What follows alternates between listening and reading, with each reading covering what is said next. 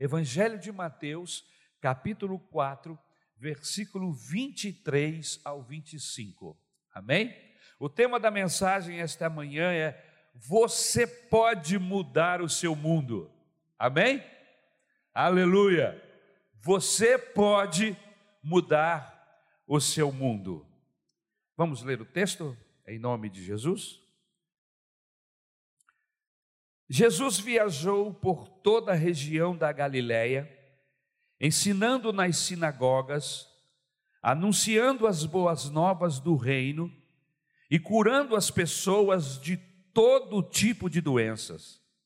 As notícias a seu respeito se espalharam até a Síria. E logo o povo começou a lhe trazer todos que estavam enfermos qualquer que fosse a enfermidade ou dor, quer estivessem possuídos por demônios, quer sofressem de convulsões, quer fossem paralíticos, Jesus os curava.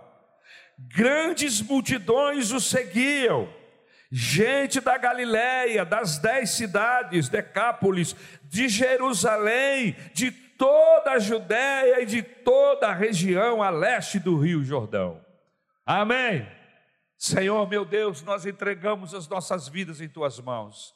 Eu entrego a minha vida a ti e peço, Senhor, que tu me uses de uma forma exponencial esta manhã para glorificar o teu nome e para trazer luz, trazer bênção para a igreja esta manhã. Abençoa cada ouvinte, cada pessoa que vai ouvir a tua palavra esta manhã. Atua, Senhor, no coração, na mente de cada pessoa que ouvir esta mensagem, seja hoje ao vivo ou amanhã através do, do podcast. Em nome de Jesus eu rogo esta graça sobre todos nós. Amém e amém. Eu não sei qual é a sua ideia sobre pastores, mas eu gostaria esta manhã de abrir um pouco meu coração e falar um pouco da vida pastoral, dos nossos anseios, das nossas carências, dos nossos sonhos, projetos. Não vou gastar muito tempo. Mas eu gostaria de introduzir essa mensagem desta forma. E eu quero sempre começando fazendo uma pergunta: será que nós, pastores, temos dilemas? Será que nós, pastores, temos crises? Entramos em crises? Porque por, por força do próprio hábito, força da nossa condição pastoral, a gente sempre chega aqui esboçando um sorriso, a gente chega sempre aqui buscando mostrar para os irmãos aquilo que nós temos em relação a Deus, a nossa fé, a nossa esperança. Estamos sempre como instrumentos de Deus para fortalecer, para consolar, para orientar. Mas será que vocês sabem que nós somos seres humanos assim como vocês? Eu acredito que sim. E que nós temos dilemas, que nós temos crises, e que precisamos das orações dos irmãos. Eu gostaria de fazer uma pergunta esta manhã. Você tem orado por mim, pela pastora e pelo pastor Rodrigo? Se você não tem feito isso ainda, eu quero te pedir encarecidamente. Eu quero te pedir em nome de Jesus. Ore por mim. Ore por nós. Ore pelo pastor Rodrigo. Ore pela pastora Isabel. Ore por mim, para que não falte a graça de Deus sobre as nossas vidas.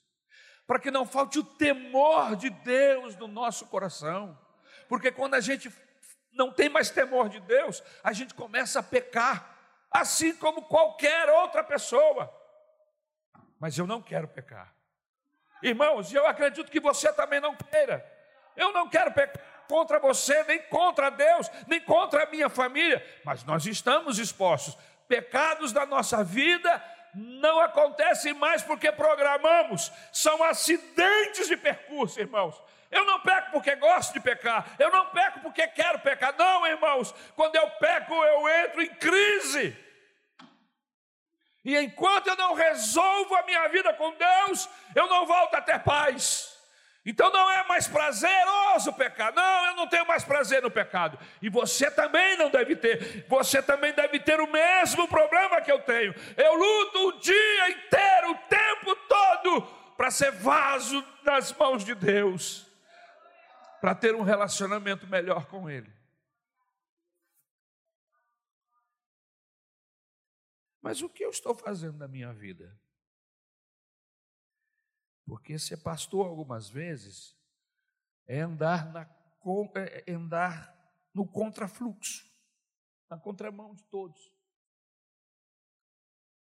Às vezes eu não me acho, às vezes me sinto como um, um, um Don Quixote de La Mancha, sozinho lutando contra moinhos de vento. Será que esta minha causa ela é em glória? Eu comecei a pregar, meus irmãos, com 18 para 19 anos. Já gastei muita garganta, irmãos, pregando em ar livre. Aprendi a pregar em ar livres. Talvez seja a razão da gente até gritar hoje, porque no ar livre sempre falta capacidade sonora e a gente tenta compensar abrindo o volume aqui. Mas durante muitos e muitos e muitos anos, mais de uma década, um grupo de jovens pregando na torre em Brasília, lá naquela torre cheia de turistas, feira de artesanato, todo domingo a gente estava lá, pregando a palavra de Deus. Gastei muita garganta, gastei muita força, orando, lendo a Bíblia, buscando a Deus.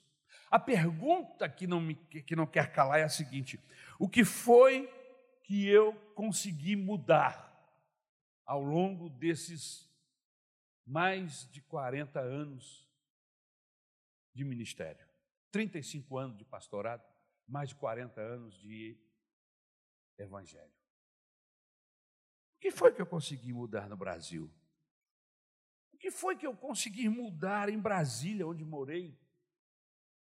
parte da minha infância, adolescência, juventude, saí de lá casado, já com 26 para 27 anos. O que, que eu consegui mudar em Brasília, onde eu morei? O mundo está melhor? Queridos, eu sou um homem desiludido da política. Eu não consigo acreditar em político mais.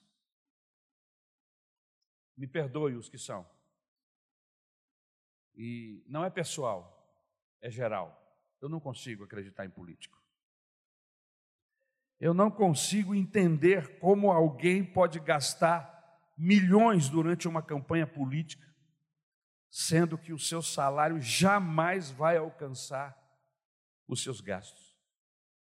E isso me leva a crer que aí tem Eu nasci em 1960, vou fazer 61 anos agora em abril. E desde que eu sou criança que me entendo como gente, que eu ouço a frase: vai melhorar. Agora, agora com esse governo, agora com esse grupo de senadores e deputados, não, agora com esse governador. Quantos aqui já ouviram isso, irmãos?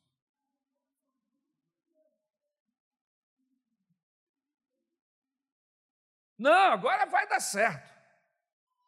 E não dá. Eu saí daqui do Rio de Janeiro em 1966, 67. Voltei mais de 20 anos depois. E consegui reconhecer os lugares, eles estão exatamente iguais, irmãos. Até os paralelepípedos são iguais, não mudaram.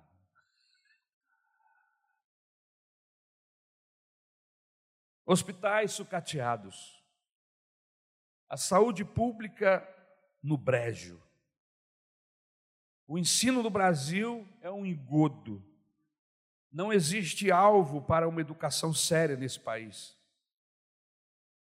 As penitenciárias onde as pessoas que lá ficam jamais melhorarão.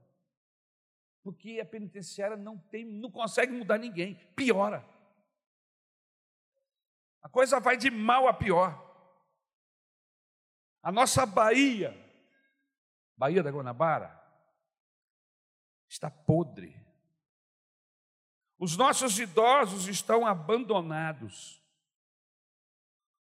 e são usurpados. Irmãos, esta série de coisas que eu estou falando aqui tem 30 anos, eu peguei no jornal ontem. Não mudou. 30 anos atrás alguém escreveu sobre isso. E você, eu estou falando como se eu estivesse dizendo de hoje.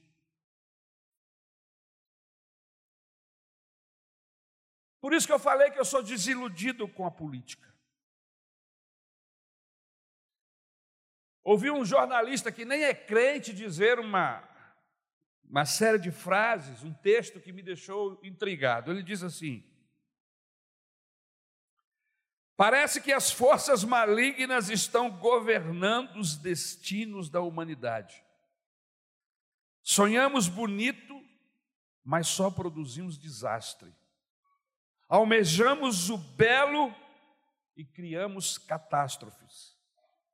Vivemos em busca da felicidade, mas só vivemos a miséria.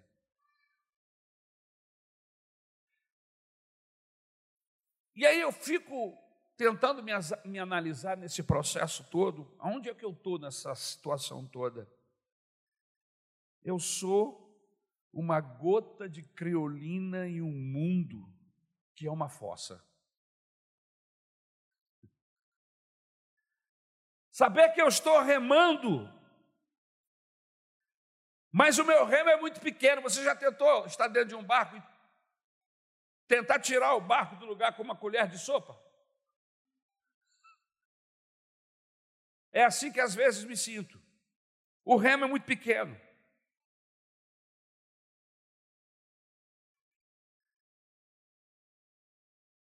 Tão pequeno diante das forças avassaladoras da TV, da maldade, da crueldade, que campeia por todos os lados em que nós chegamos. Sabe qual é a minha crise, meus irmãos? É que eu estou falando aqui para vocês, um grupo de aproximadamente 450, 500 pessoas aproximadamente. E as mídias, elas conseguem alcançar milhões de pessoas. A minha voz consegue alcançar alguns ouvidos e as mídias, milhões. Às vezes me sinto como um bote diante de um transatlântico, um quitandeiro diante de um hipermercado. Está dando para entender? Vocês estão comigo? Agora, se eu estou em crise e eu ainda tenho voz aqui diante de vocês, eu fico imaginando você. Porque eu falei, eu tenho uma voz que ainda tem umas 500 pessoas que me ouvem aqui, mas e você? Que tem muito menos. Como é que você se sente? De fato, irmãos, muitas pessoas ao longo desses anos e tem pensado sobre o que nós estamos pensando aqui esta manhã, acabam desistindo, acabam não dando continuidade ao processo, não lutam mais para mudar nada, se conformam com as situações, porque dizem assim: quem sou eu para mudar? Eu não tenho como fazer nada. E esse tipo de pensamento, às vezes, entra para dentro da igreja. Eu quero informar vocês esta manhã que a igreja é o último bastião de Deus neste planeta. A esperança do mundo, aleluia, está na igreja. Não porque a igreja é poderosa em si mesma, mas porque a igreja está apontando para Jesus. Jesus é a esperança. Mas a verdade é que é muito difícil e algumas pessoas já desistiram. Algumas pessoas ficam desanimadas e tocam suas vidas sem graça, sem sonhos, e vão levando a vida como diz uma antiga música, com a boca escancarada, cheia de dentes, esperando a morte chegar.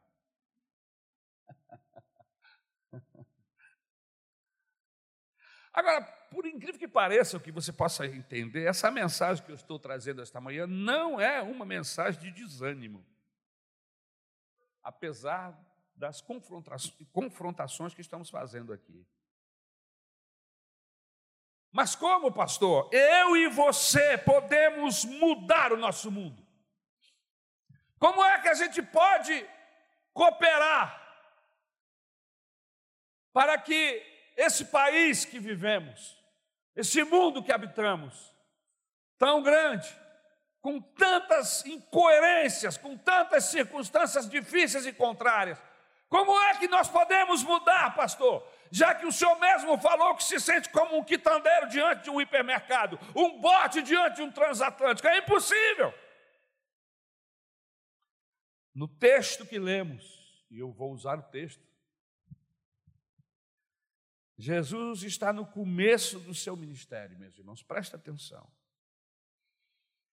E se é difícil para eu, você, para nós hoje, Imagine no tempo de Jesus. Se era difícil, se é difícil para nós mudarmos o mundo hoje, no tempo de Jesus não era muito fácil. Jesus está sozinho e a sua tarefa é monumental. Concorda comigo? Sua missão é grande demais. Qual era a sua missão? Mudar o mundo. E o que é que ele tem? Um grupo de pescadores. Mas ele tem uma mensagem inédita. Ele tem uma proposta revolucionária diante de um mundo alheio. Ele tem que transformar o mundo, mas para que isso aconteça, ele precisa, ele tem que vencer obstáculos monstruosos. Agora, ele está lá no cantinho da história. Ele está fora do eixo, fora do mundo acadêmico, do mundo religioso. Qual a maneira que Jesus transforma o mundo dos seus dias? Por onde ele começa? Você gostaria de mudar o seu mundo? Pastor, eu não estou nem muito preocupado com o meu mundo, eu estou querendo mudar lá em casa. Se eu conseguir mudar, a minha família já vai ser bênção.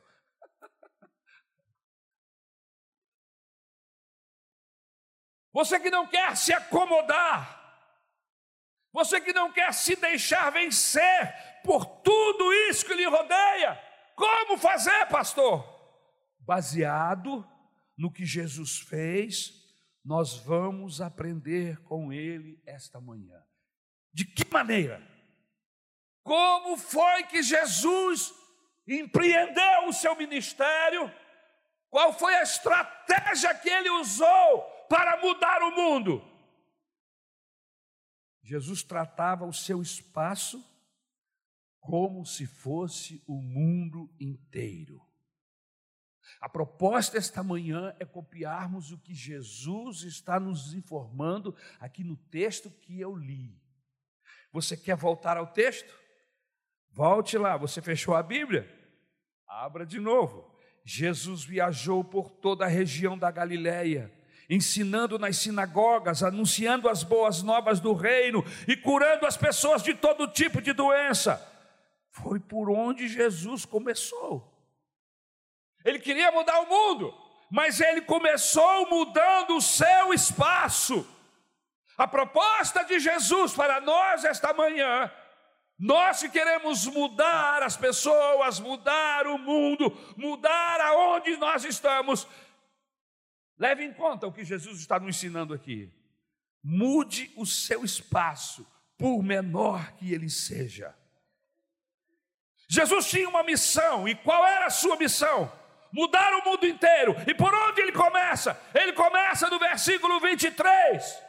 Ele tem a Galileia, e ele olha para a Galileia como se fosse o mundo. Você sabe o que representava a Galileia diante do mundo, irmãos? Nada. O que era a Galiléia naqueles dias? Nada. Um canto obscuro, um lugarzinho. Naquele mundo, irmãos, não havia energia elétrica.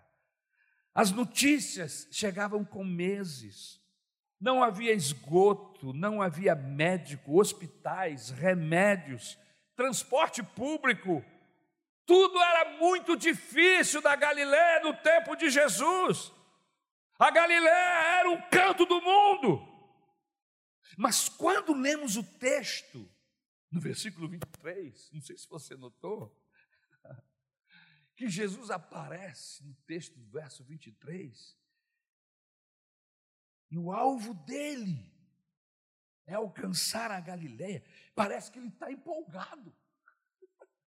Aleluia. Quando a gente lê o texto, a impressão que temos é que Jesus está totalmente envolvido com a sua missão. Ele trabalhava como se salvando a Galileia ele estivesse salvando o mundo inteiro. A mesma força, a mesma pujança, a mesma animação, ele trabalha para conquistar a Galileia, para salvar a Galileia, como se ele estivesse salvando o mundo inteiro. E aí você poderia dizer o seguinte: Jesus salvar a Galileia e não salvar ninguém é a mesma coisa. Ei, Jesus, você não tinha que achar um lugar melhor para começar, não? Qual a diferença que você vai fazer aí com esse grupinho de pessoas? Sai daí, Jesus, sai da Galileia! Vai para o eixo do mundo, vai para Atenas, vai para Roma, sai daí, Jesus. Mas Jesus não sai.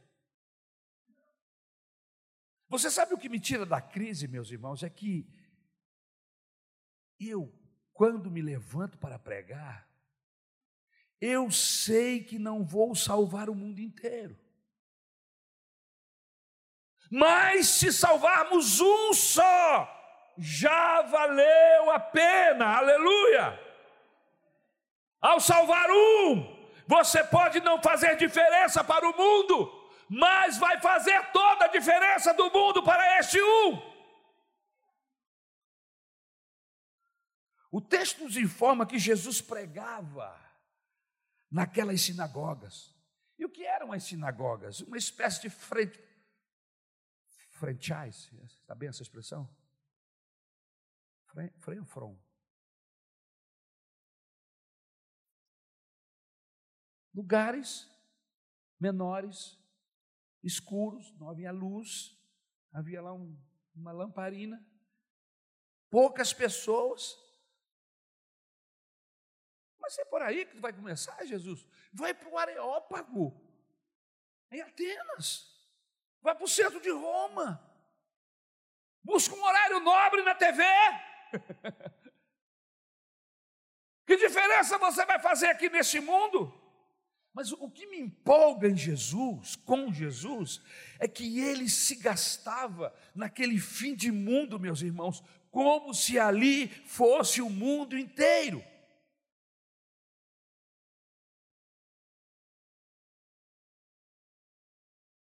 É como se nós estivéssemos fazendo um cabo de guerra. De um lado, dez meninos e do outro lado, 45 jamantas, tratores. Sabe aqueles tratores enormes, Caterpillar? Enorme? Pois é.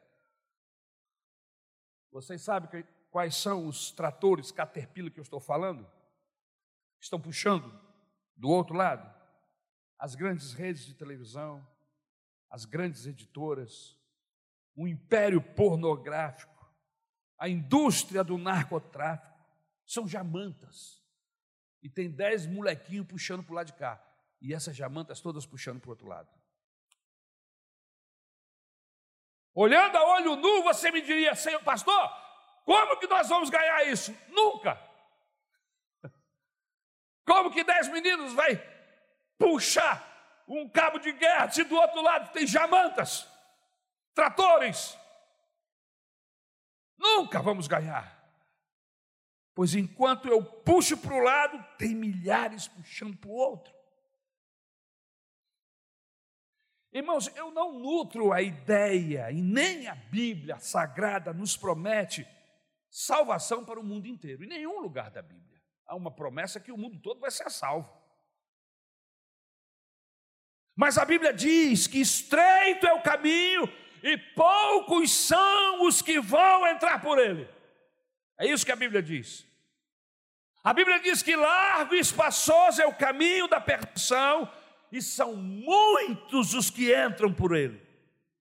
Queridos, a minha esperança para o mundo que estou vivendo é a seguinte: repetidas vezes nós vemos Jesus deixando multidões para cuidar de uma pessoa. É interessante. Um homem que tinha três anos para marcar o mundo, ele deixa a multidão para dar atenção para uma pessoa. Olha que interessante isso. Quantas vezes ele fez isso? Saiu do meio da multidão para dar atenção a uma mulher que estava à beira de um poço em Sicara, em Samaria. O que me dá esperança, meus irmãos, é que ele, com tanto para fazer e com tão pouco tempo, ele parava para jantar com Zaqueu, um publicano, um ladrão de impostos. Você sabe o que me dá esperança? Aleluia! É que ele deixava as turbas para dar atenção e cuidar de um mendigo à beira de um caminho, um mendigo chamado Bartimeu. Sabe o que me dá esperança? É que enquanto ele está indo para curar um, ele para para dar atenção a uma mulher que tem um fluxo de sangue há 12 anos.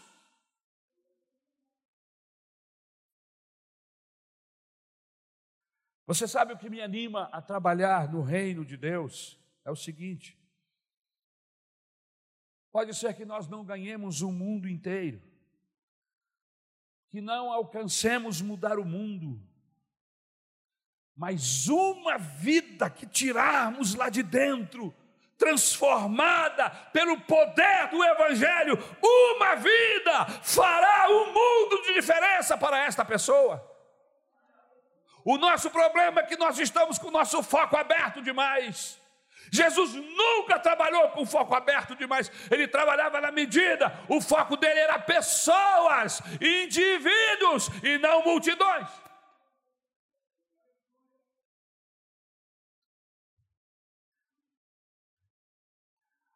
A Bíblia diz: o que adianta ganhar o mundo inteiro e perder a sua alma? Veja o foco de Deus. O foco de Deus é você. O foco de Deus sou eu. Nós nos reunimos e nos tornamos uma multidão, mas Ele continua focado em você. O Deus da Bíblia não é um Deus de multidões, é um Deus de indivíduos, de pessoas. Eu fico encantado quando eu vejo os personagens do Antigo Testamento se apresentando lá no Antigo Testamento. Quem é você, Abraão? Aleluia. Abraão, disse Deus, eu sou seu amigo. Abraão era conhecido como amigo de Deus. Aleluia. Eu sou o Deus de Abraão indivíduo. Eu sou Deus de Isaac, pessoa. Eu sou Deus de Jacó.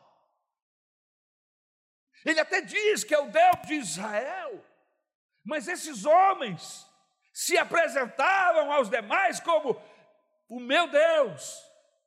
É o meu Deus, é pessoal, é individual. Deus está focado em você. Deus sabe aonde você mora. Deus sabe o seu endereço. Sabe muito mais do que o, os números do seu CPF. A Bíblia diz que Ele sabe quantos fios de cabelo tem a sua cabeça. Ele conhece você desde que você ainda não tinha forma. Aleluia! Quando você ainda estava no ventre da sua mãe sem forma, Ele já conhecia você. Aleluia! Ele sabe dos seus pensamentos, eles não vieram à boca e se transformaram em palavras, e Deus já conhece cada um desses pensamentos.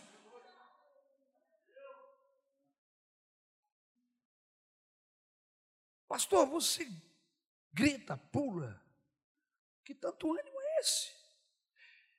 É que eu prego para cem, como se pregasse para mil. Aleluia. Eu não estou preocupado se Campo Grande vai para o céu. Eu estou preocupado em que essas pessoas que entraram aqui encontrem o caminho da salvação. Aleluia! A minha preocupação esta manhã, a minha mensagem esta manhã não é para Campo Grande, é para você. A mensagem de Deus esta manhã não é para o Rio de Janeiro, é para você.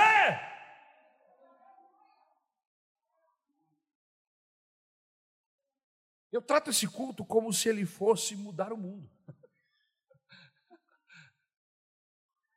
Mas, pastor, eu sei que não vai mas eu prego como se fosse fazer toda a diferença do mundo.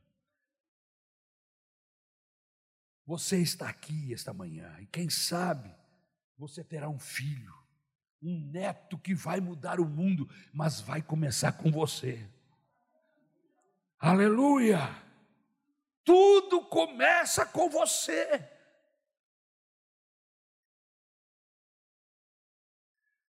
A minha mãe tinha oito anos de idade. Quando convidaram-na para ir a uma igreja. E ela ouviu a mensagem de Deus da boca daquele pastor. A mensagem entrou no seu coração. Ela voltou para casa, falou a mensagem para o seu pai, para a sua mãe, os meus avós eles se converteram. E aí os seus irmãos, que eram oito, foram se convertendo um a um. E aí, porque ela era convertida, ela cresceu, tornou-se uma jovem e conheceu meu pai. E como ela sabia que não podia, estar casada com um homem que ela vai para o céu e o homem ia para a perdição. Ela pregou o evangelho para o meu pai. O meu pai se converteu a Jesus. Ambos na igreja começaram a ter filhos. Começou a ter o meu, o meu, irmão, o meu irmão William, depois veio a mim, depois veio o Wilson, depois veio o Paulinho, depois veio a Esther, depois veio o Felipe, o último, seis. O Evangelho alcançou um a um, todos são lavados e remidos pelo sangue de Jesus. E porque eu estava na igreja debaixo da mão do Senhor, eu conheci a princesa Isabel, a minha princesa. Me casei com ela. E porque me casei com ela, gerei filhos e os meus filhos, porque os seus pais são do Senhor Jesus. Eu pedi, Deus, converte o coração do Gabriel, converte o coração do, do, do Lucas. E eles se converteram a Jesus, que por sua vez conheceram moças da igreja convertidas a Jesus, se casaram com elas, aleluia. E uma vez que casados, geraram filhas e filho, aleluia. E eu olho as minhas netinhas cantando louvores, assistindo, indo para a escola dominical, andando pelo mesmo caminho, mas Deus começou com alguém. Deus começou com alguém lá atrás. E eu contei uma parte da história, porque ainda tem a parte da Isabel.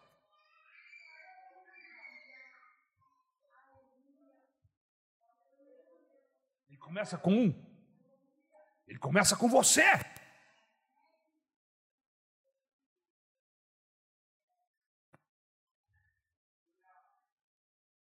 É como aquela história do passarinho que chegou no ninho do outro.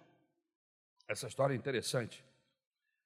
E chegou lá no ninho do outro passarinho, amigo dele, e ele viu o passarinho com as pernas para cima, assim. E aí o passarinho chegou assim: O que, que você está fazendo com essas pernas para cima? Ele disse assim: É que eu ouvi que o mundo vai desabar.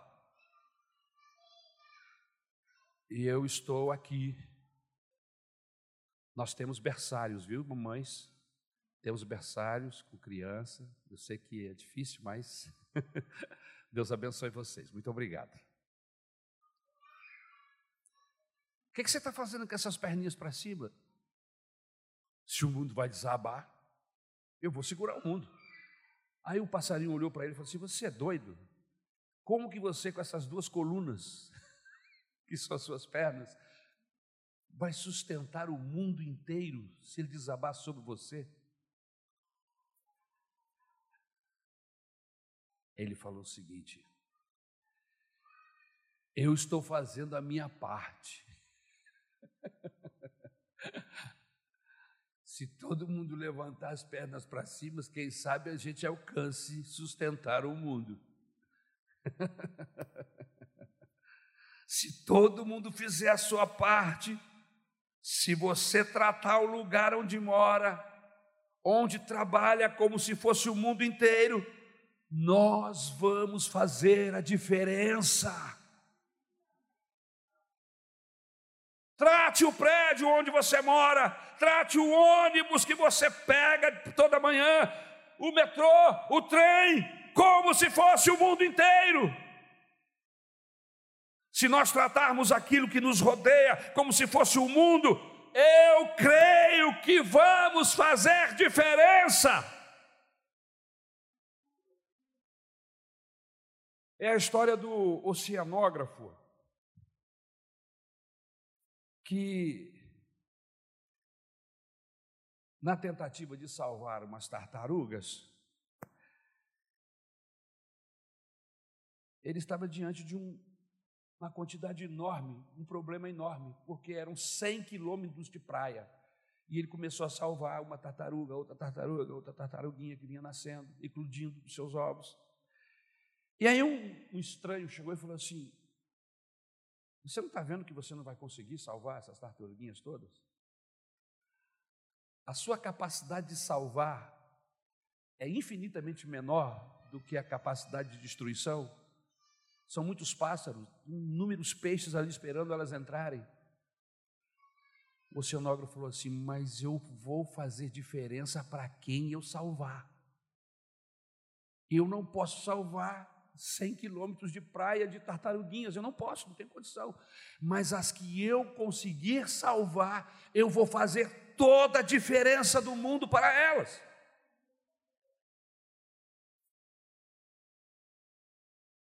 Queridos, Jesus não foi um megalomaníaco, ele enfrentou os espaços que ele tinha em suas mãos com toda a dedicação, com todo o ânimo.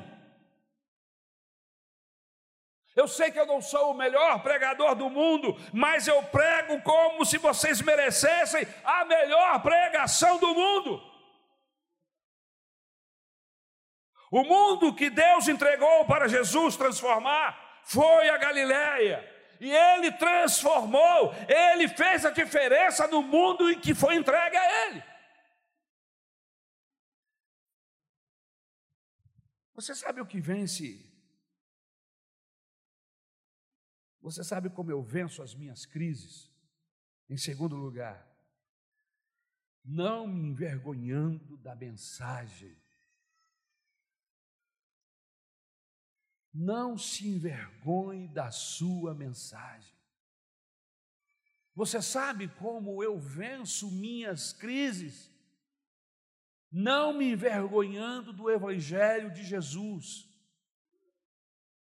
Não se envergonhe da sua mensagem, meu irmão, minha irmã. Deus deu uma mensagem a você, não se envergonhe dela. Jesus não se envergonhava da mensagem que ele tinha. O texto diz que ele saiu pregando o Evangelho. A mensagem mais alvissareira a notícia mais alvissareira, a boa notícia do reino de Deus. Ele não tinha vergonha de falar do reino. Será que esse evangelho que ouvimos é uma boa notícia?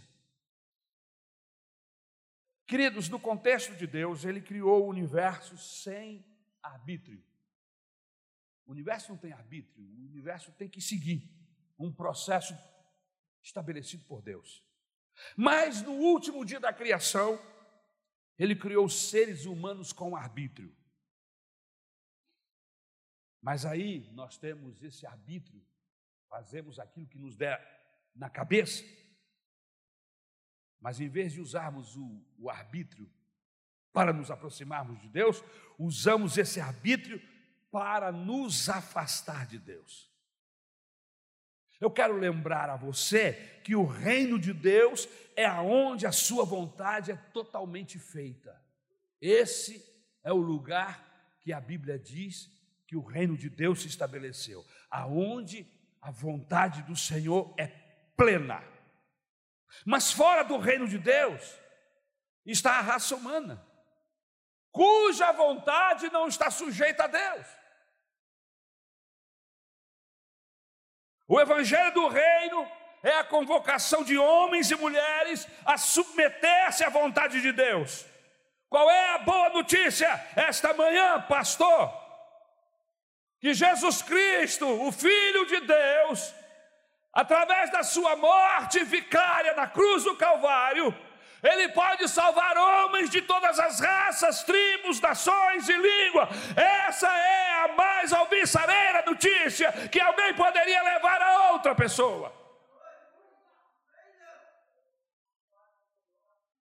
Qual é a boa notícia, pastor? É que agora eu tenho um Senhor. Antes eu era Senhor da minha própria vida, do meu destino, mas agora a boa notícia do reino de Deus é que agora eu tenho um Senhor. Em outras palavras, tem alguém mandando em mim. O grande pecado com P maiúsculo que me derrotava foi vencido da cruz, aleluia. Qual pecado? O pecado da independência de Deus. Acabou. Eu não sou mais independente de Deus, agora eu sou dependente dEle agora eu estou sujeito a Ele. E Ele tem o seu domínio sobre a minha vida. E eu tenho toda a liberdade que eu preciso e desejo no amor de Deus. Aleluia.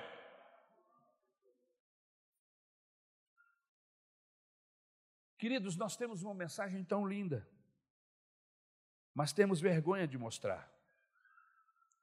É como o vendedor vendendo algo que ninguém precisa.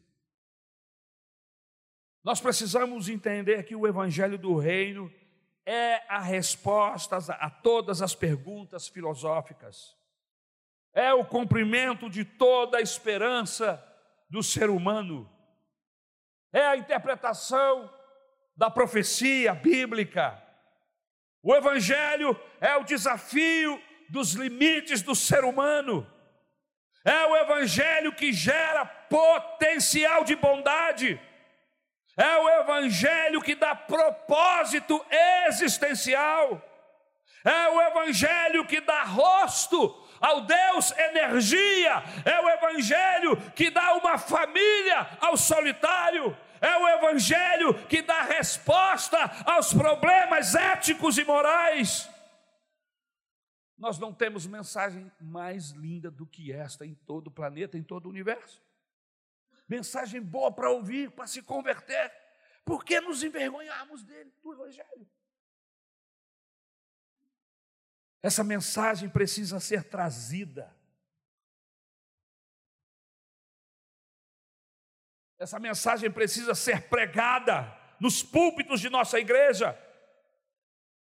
nas ruas, nas vizinhanças, em todos os lugares que nós estivermos, nesses tempos de calamidade, o Evangelho tem a resposta para esses tempos pandêmicos que estamos vivendo.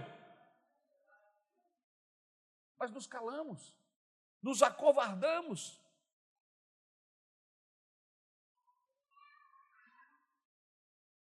Nós não vamos pregar um evangelho barato. E qual é o evangelho barato? Sirva a Deus para receber isso.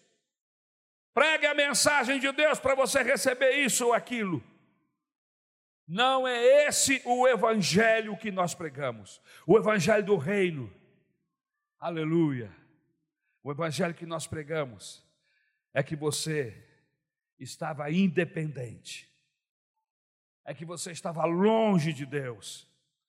Mas agora, por causa de Jesus, você tem um Senhor que lhe quer bem e que quer ser o dono da sua vida. Essa é a grande mensagem do Evangelho.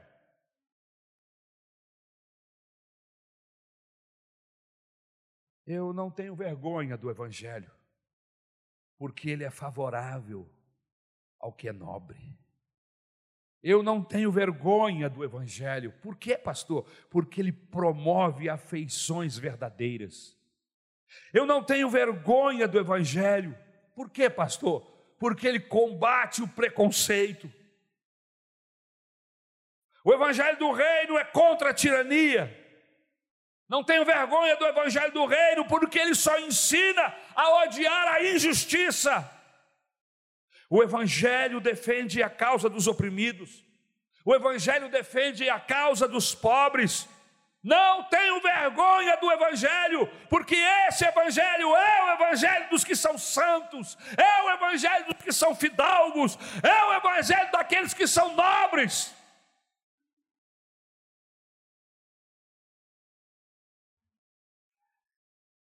E para terminar, em terceiro lugar, Sabe o que me ajuda a não desanimar?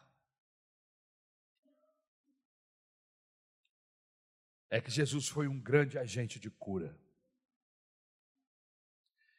Veja no versículo 23 que ele sai curando, irmãos, toda sorte de enfermidade.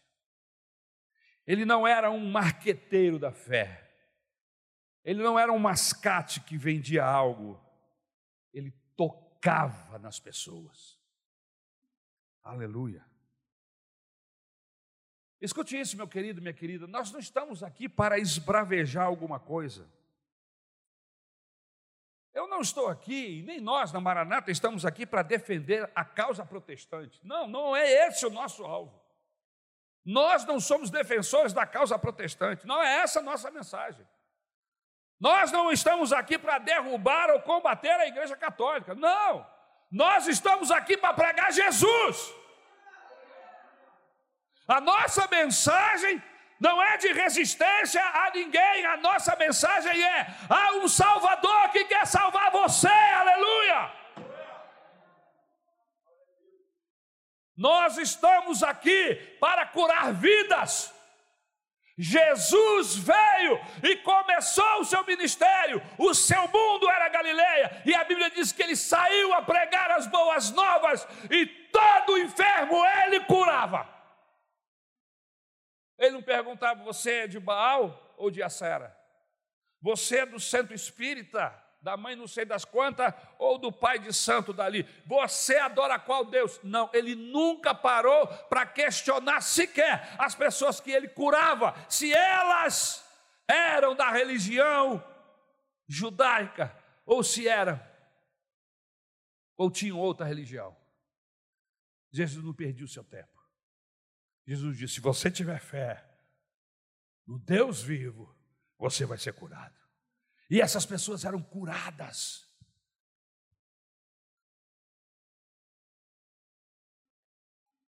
Não estamos aqui para dar broncas.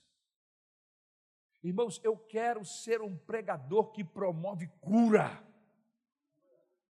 Você precisa ser um pregador, um servo que promova cura.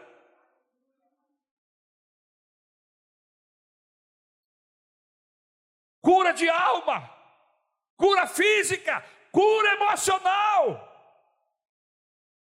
O verso, versículo 24 diz assim: Notícias sobre ele se espalhavam por toda a Síria, e o povo lhe trouxe todos os que estavam padecendo vários males e tormentos, endemoniados, epiléticos e paralíticos, e ele os curou. Está aí no versículo 24, aleluia.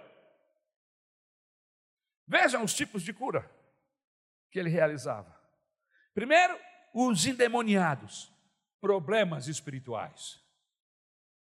Ele não tinha conversa com Satanás, não batia papo, não dialogava com o demônio. O negócio com ele era aquele: sai. Faz filho indiano e vai sair um atrás do outro. Qual é o teu nome? Ah, eu sou uma legião. Pois então, entra na fila e sai. Ele tem poder para curar espiritualmente a vida de qualquer pessoa. Esse é o Cristo que nós pregamos. E se você tem alguém na sua casa, alguém na sua família, que está debaixo, está correntado por poderes das trevas, há poder no nome de Jesus para quebrar essas cadeias. Você precisa levar a libertação para essas pessoas.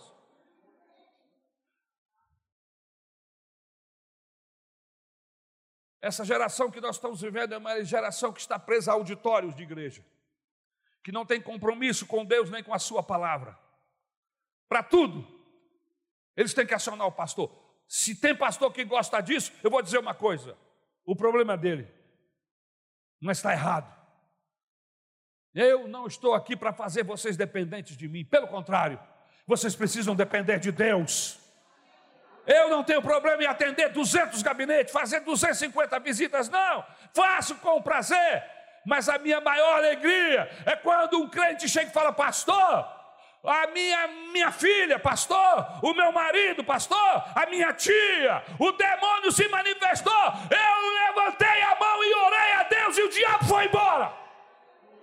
Irmãos, eu vibro com isso. Eu fico pensando assim: nem precisou me chamar, não precisou acionar a irmã Fulana, nem a irmã Ciclana de oração. É isso que o Evangelho quer fazer com você. Aleluia!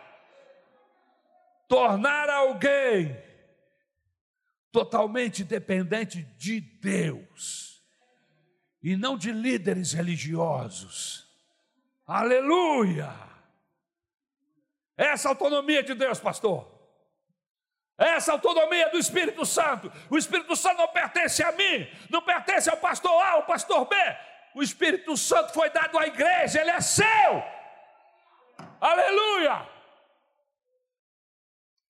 Jesus repreendia poderes espirituais das trevas, mas diz também que ele curava os lunáticos. Quem são os lunáticos?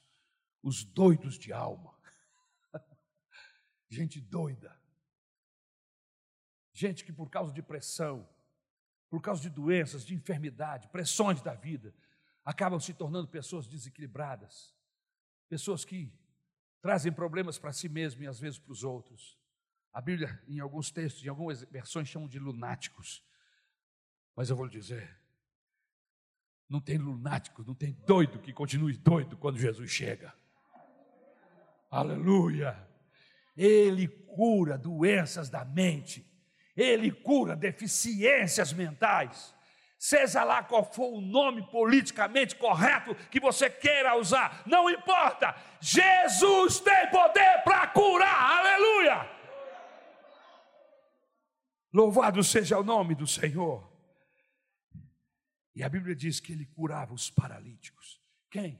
Os que tinham problemas físicos, os que tinham limitações físicas, paralíticos,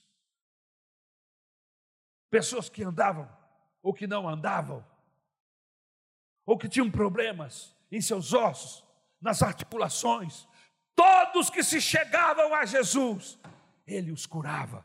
Jesus tem poder para curar problemas físicos. Irmãos, o evangelho que nós pregamos é completo. Ele salva a alma. Aleluia! Ele liberta o homem do poder das trevas, ele nos cura da enfermidade, ele nos salva do inferno e Ele nos dá poder do Espírito Santo. É o evangelho quadrangular.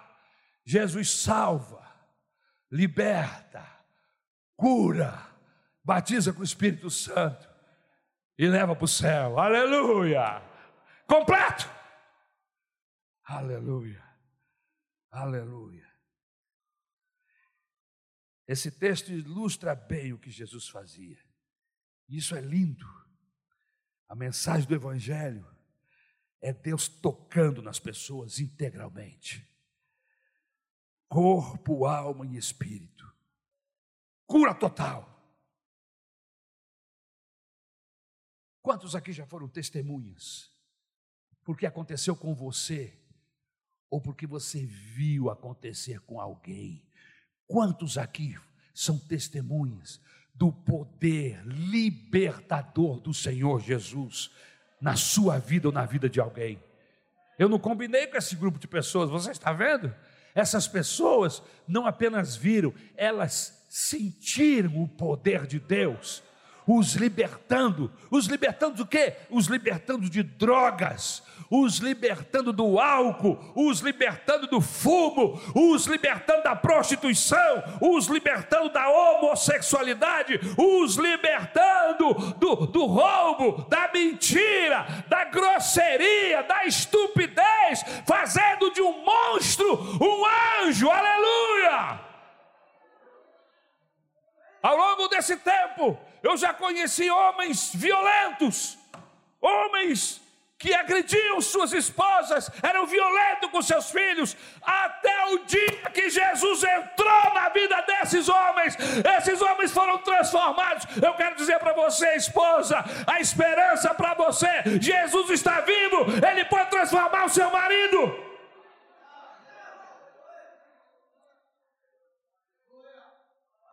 Você, mãe, que está com seu filho preso às drogas, ou quem sabe desviado longe de Deus, a esperança para você, mãe, que busca, que ora, aleluia, Deus vai salvar o seu filho, é promessa, aleluia.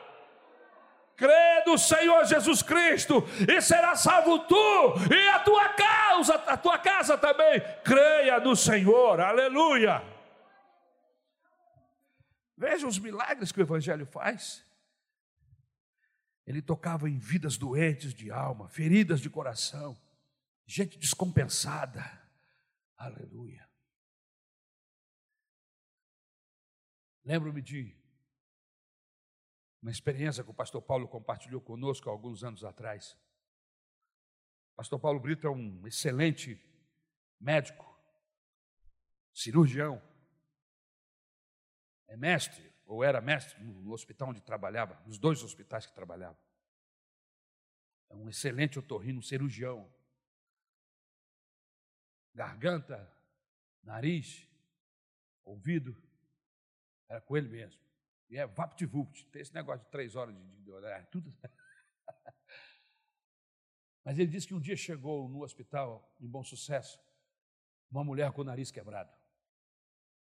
E ela chegou devagarzinho, sentou-se, chamaram a ele, ela estava com o nariz quebrado.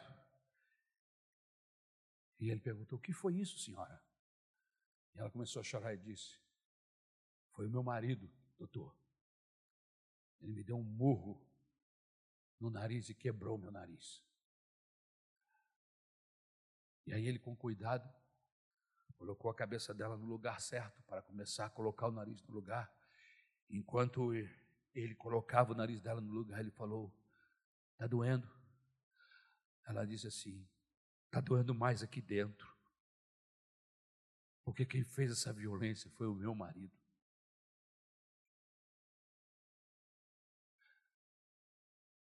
É possível que esta manhã haja pessoas aqui que está doendo aqui dentro. Está doendo mais o coração do que o xingamento. Está doendo mais o coração do que as marcas no corpo, do que a violência. Eu quero dizer para você que Jesus, ele era conhecido como o bálsamo de Gileade. Aonde ele chegava, era como o bálsamo. Gileade era uma região onde se fazia o melhor bálsamo, o melhor bálsamo de toda aquela região. Era Gileade que fazia. Jesus era tão especial que as pessoas começaram a apelidá-lo. Ele é o bálsamo, é igual o bálsamo. Quando ele chega, aonde está ardendo, para de arder, a dor desaparece, a cura chega, o equilíbrio retorna, a paz, a alegria volta. Esta manhã, ainda, aleluia, Jesus está aqui. E o alvo dele não é a pessoa que está do seu lado, o alvo dele é você. O alvo dele é você, que está com a sua dor, que está com a sua chaga, que está com os seus problemas, com as suas dificuldades. O, ele está focado em você. Eu sei que tem um irmão na direita e um irmão na esquerda, mas ele está focando em você esta manhã. E se você quer entregar a sua vida a ele, o milagre vai acontecer. Aleluia! Outra vez.